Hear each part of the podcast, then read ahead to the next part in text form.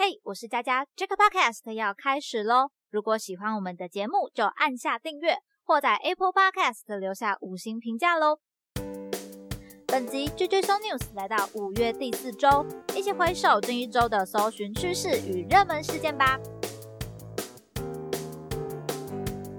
必须跟大家分享，除了我们平常都关注到的新冠疫情之外，这周的关键字非常特别的出现了猴痘。在截至上周六二十一日为止，猴痘入侵了十二个国家，有九十二起的确诊跟二十八个疑似个案。不过这是已知的病症，那症状呢跟天花非常的类似，所以有透过一些资料的证明，表示只要有接种过天花疫苗的话，就可以有效的来做避免。那这个状况呢，其实比较多发生在非洲的国家，不过现在美国也出现案例了。虽然说不用到感到非常的紧张啊，或者是恐慌，但是觉得大家可以一起来关注一下这样子的国际新闻哦。那看到这些关于疫情啊，或者是病毒的出现啊，就让我有一个想法，因为以前都有听过一种说法是，当出现严重的疫情或者是流行传染病的时候，可能就是一种自然法则，可能是人类太多了，所以一定会有一些像大自然的机制，希望来减少一些人类的数量啊，或者说。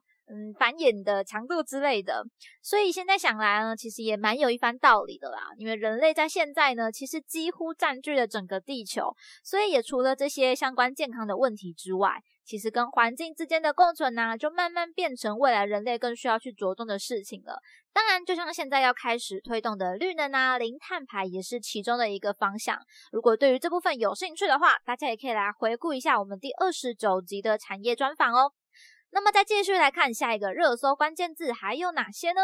继上周讲到麦当劳的薯条危机，这周的关键字呢就来轮到我们肯德基爷爷喽。所以说这些商家是不是真的非常的怎么说很贼吗？很多的手法哦，想要来造成大家的议论啊、关注，或者说有点紧张感。那这一次呢，肯德基的操作就是将。呃，发出了一个讯息，表示要与蛋挞来做分割，诶，造成很多大众就想说，天哪，我不可以失去蛋挞这样子的，有一种紧张感，或是大家就开始猜测了，究竟肯德基爷爷在想什么呢？那当然就成功造成了网络上的一波大讨论啦。那因为其实我也是一个肯德基蛋挞的爱好者，我觉得它的经典原味呢，实在是非常好吃哦。即便它过去曾经推出这么多。可能合作啊，或者是特色的风味，我觉得还是经典原味呢是最不腻的，而且其他口味都很容易有一些可能太甜啊，或者是有点我觉得失去了它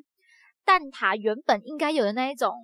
美味的感觉，这样子。那所以这一次肯德基呢，当然啊，透过这样子的话题打出来，就是它就推出了新的产品喽。那其实它是有一个踏入甜点界的感觉，因为它这一次推出的新品是莓果奶酥塔。我觉得其实还蛮特别的，因为它这次也不是讲蛋挞，它真的是奶酥塔，然后有一点与以往比较不一样，它是推出了一个自己的新品，所以才会说，哎，是不是踏入甜点界了呢？所以我觉得我应该还是会去尝试一下这个新口味啊，也许等我吃了之后，就来跟大家分享一下哦。不过我觉得看了一下它那个推出来的照片、商品的样子，好像是不错啊，但是我内心还是会觉得，我相信蛋挞一定会是我的。呃，在肯德基里面的最最挚爱这样子，OK，那我们接下来就来看到热搜关键，在这个礼拜呢，其实相关社群的话题也蛮不少的哦。那首先呢，就来看到了 Snap 来登上了关键字啦。那这个原因呢，就是 Snap 公司在周一向投资者发出警告，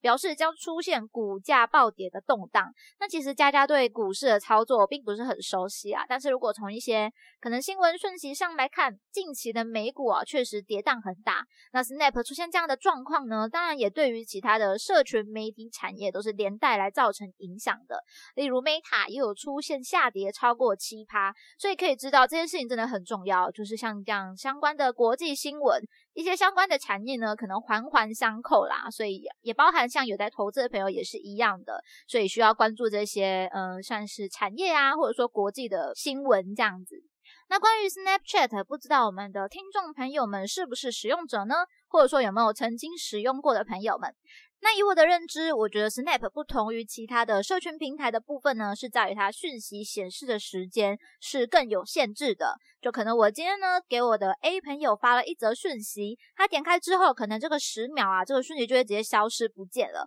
所以是在一个有限的时间点内必须去接收。那所以对于这一些可能一些行销活动者呢，他就会利用这样子的特性来创造出这个可以抓住短暂的精彩的类似挑战的感觉，就可以让我们的消费者感到更加的好奇而想要来知道这个内容。那其实也因为更着重在这样子的动态啊、简短的互动模式上。所以，Snapchat 在影像或者是影片的交叉运用上，其实是更加着重的。那如果有朋友有兴趣的话呢，也可以来玩看看喽。那再往下一个上周关键字，同时不管是媒体平台啊，或者说行销者，甚至消费者。都有在讨论的，就是这个 Netflix 贴文延上的事情啦。那其实呢，这是一个算梗的操作啦，但是因为主题的敏感性，所以才造成了这样的讨论。所以故事的发展是这样的，就是 Netflix 它使用了韩剧还有明天的呃戏剧画面来制作这个买不到快筛为题的梗图贴文。那以这个小编的想法，也许他是想要引发共鸣，因为快筛呢是我们现在普遍台湾社会上很关注的重点话题嘛。不过买不。不到的这件事情呢，就让导演杨雅哲提出负面的看法。他认为呢，这是一种造谣，所以也决定来退出、退订这个共享的服务。然后，包含下面有很多网友也是有一些很呃争议的看法，这样子。那也蛮好奇，我们听众朋友对于这样的事件有什么样的想法呢？那我个人认为，其实议题的选择上，当然确实哦，当这件事情是大家有在讨论的事情的时候。呃，容易造成一些反馈，但是同样啊，如果你这个梗是可能会造成两极反应的话，就其中会有一些风险隐藏在里面了。那虽然我自己对这样的议题其实是呈现一个蛮开放的态度啦，但是对于疫情而言，也肯定会有人说，诶，明明我就买得到啦，所以你这样的讯息是不是不够正确，有一种误导的感觉呢？那这篇贴文当然也已经消失在官方的粉砖了，留下来的是道歉的声明。那其实我个人认为，我其实平常有在关注他们的贴文啦，蛮多时候我都觉得这这个小编的梗真的蛮有趣的，就是可以在结合时事话题啊跟影视作品两件事情上来做一些讨论啊，或者说是宣传。但这一次呢，毕竟是防疫这件事情啊，它更相关到了可能政策啊，甚至是国际的问题，所以就蛮容易来引发争议的。那这边也跟大家分享一个我小小的发现哦，就是当你把这个事件呢放到不同的新闻媒体报道上来做观察的话，其实都会有不一样的标题来定义哦。有兴趣的朋友其实可以去查找一下，我还蛮建议啊，其实对于这种争议性话题的事件，大家可以跟多家媒体来做参考，其实就可以发现一些不同的观点喽。下面最后一个关键字也同样是发生在社群上的争议，百万订阅的 YouTuber Trip 与交通局之战，当然也登上热搜啦。那有没有朋友有跟上这一次的话题呢？那起初它是一个北市交通局想要请 Trip 来帮他们宣传一些机车交通安全的相关议题。那从这件事情呢，呃，他们的故事其实当然从一开始的。催促啊，到沟通协调，还有脚本的调整与认知，其实就慢慢的一一出现状况了。那大家如果有兴趣呢，其实可以去看一下相关影片跟新闻，它讲的比较详细一点。那对于这个事件，我认为其实也有可以学习的点啊，就是在于。呃，现代社会可能对于跟网红合作啊、KOL 合作的行销模式真的是比较盛行。那对于这样子的合作方法，真的完全不同于过去那种感觉是委托给行销公司帮我打广告，所以他就可以依照完全依照我的要求来走的概概念了。那因为现在这种合作模式呢，你可能就要往往要去参考。考虑一下这个网红的风格啊，或者说这个频道它的主题是需要去相互搭配的，留给彼此一个可以发挥的空间，所以更像是一个互相的感觉，需要彼此去尊重对方的内容经营面向来做。因此，我认为呢，北市交通局这边最不合理的就是要求以历史为主轴的频道舍弃它的节目主轴、它的原创内容，而来加大推广它所要行销的部分。那事实上呢，这件事情我相信应该也是跟一开始双方的沟通上需要去着手的，了解彼此的原则与需求，才做下一步的执行。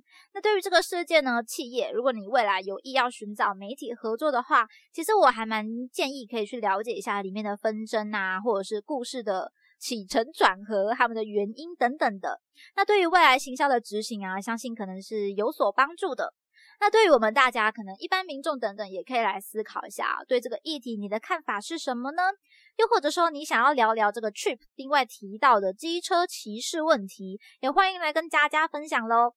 那么本周的 Jack Podcast 就分享到这边，欢迎大家可以到社群贴文下留言分享看法，也不要忘记了我们的爱追高雄卫呢第一篇传奇人物现在还在热烈征稿哦。绝绝收零食系列与大家一起思考与迈进，期待您下次继续收听，我是佳佳，大家拜拜。